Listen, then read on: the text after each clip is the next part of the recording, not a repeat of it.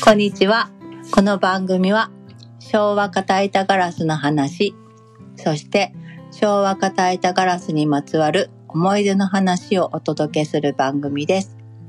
お届けするのはメモリーコレクター吉田です。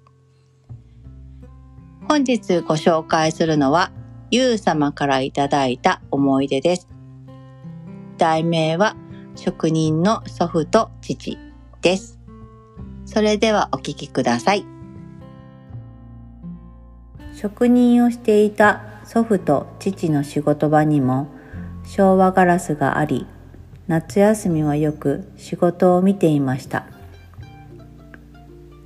暑い夏の日もすりガラス越しの光は柔らかかったように思います。ありがとうございました。どうですか？このお話。うーんこの小さい頃の思い出がギュッと詰まったエピソードっていう感じですよね。うーん、そうですね。短い文章なんですが、この短い文章の中に、このうんゆう様の日々、日々、本当に日々流れている日常の生活感が、うんすごく伝わってくるなとはい。思いますね。はい。うん。おじいちゃんとお父さん同じ仕事ってことですね、これ。そうですね。まあ、工場が、うーん。まあ、うーん、勝手な想像だとう、ん。工場、町工場うんとかを勝手に想像しちゃいますけど、うん。昭和のね、あうん。あの勢いのあった時代ですよ。暑い夏のね。まあ今の方が暑いけど、ね 確かにそうやけど、なんか、ね、まあでもエアコンとかなかったからね。そのなかった、ね全然なかった。うん。そうなんですよね。だからきっとね、あのー定番のように、うん。あの、昼休みには家族でみんなでそうそうめん食べて、はいはいで、うん食べ終わった頃にお,、ねはいおばあちゃんとかお母さんがスイカ切ってきてくれて。でそう種を飛ばしてはい。遊ぶっていうね。そうですね。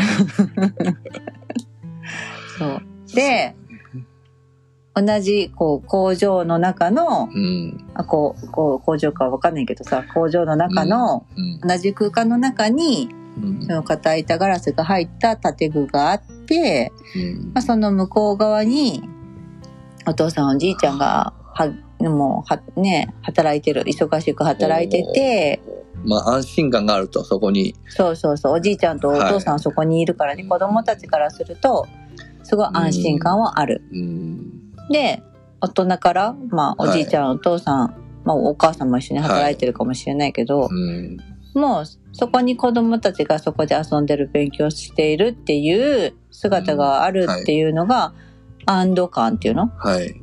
そっちもまあ安心感やけど、まあね安堵感。まあそこでいるからっていう、まあふお互いのさ、存在感がこう、ちゃんと分かってるうん。っていう感じ？うん。そうですね。うん。はい。はい。じゃあちょっと、あの、ガラスの方にね、ちょっと焦点を当ててみましょう。うーん、仕事場にガラスがあったということなので、うん。2ミリガラスの建具かな？うん。あの、木の木の建具やね。うん。はい。そんな感じがしますよ。お予想されますね、これはう。ん。うん。まあ、どんな内容の仕事かがわからないけど、まあ、勝手にね、工場って思ってるから、はい。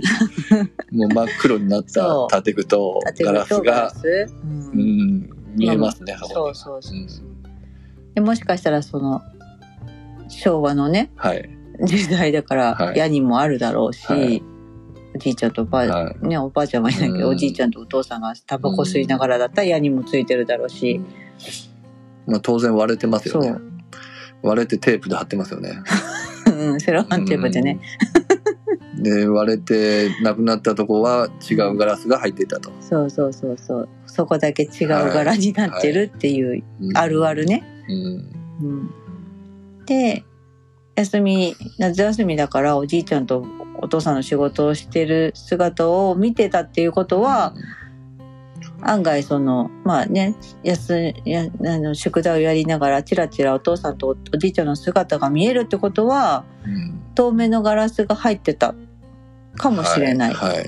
うん。うん。でもその思い出の中に光は柔らかかったってこう表現されてるところがあるから、案がやっぱり全部硬い板ガラスでうん。シルエットだけうん見えていたのかなとも思うんう。うん。そうですね。うん。まあ、その柔らかいっていうね、言葉を使われてるから、はい。きっとさ、その、家族の思いうん。もその柔らかいって言葉で表現したかったのかなってかっていうか、ですねできるというか、はい。そんな感じはします。うん。うん。すごい温かい家族だったんだろうなっていうのは伝わってくるかな、その工工場なのか工場なのかわかんないけどそこで巻き起こる笑顔とか笑顔っていうかさうん。そのね笑い声とかも、うん。そういうのもき聞こえてくるわけじゃないけどはい。聞こえそうな感じの、はい。響く感じの、はい。うん。うんこっちも幸せな気持ちになりますねはい。こういう思い出をいただけて。はい。ありがとうございましたって気持ちだね。はい。うん。それでは、もう一度、あの、思い出をはい。聞いてもらいましょうか。はい。はい。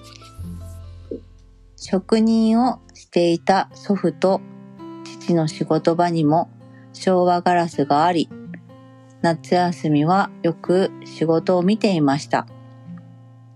暑い夏の日もすりガラス越しの光は柔らかかったように思います。ピエに思い出ガラスは思い出を募集しています。昭和の片板ガラスにまつわる思い出のエピソードを募集しています。家族の思い出や子供の頃の思い出、ガラスを通して見てきた風景などお聞かせください。思い出を共有することで貴重な昭和の片板ガラスを残す取り組みにご協力いただけると嬉しいです。それではまた会いましょう。メモリーコレクター吉田と慎吾でした。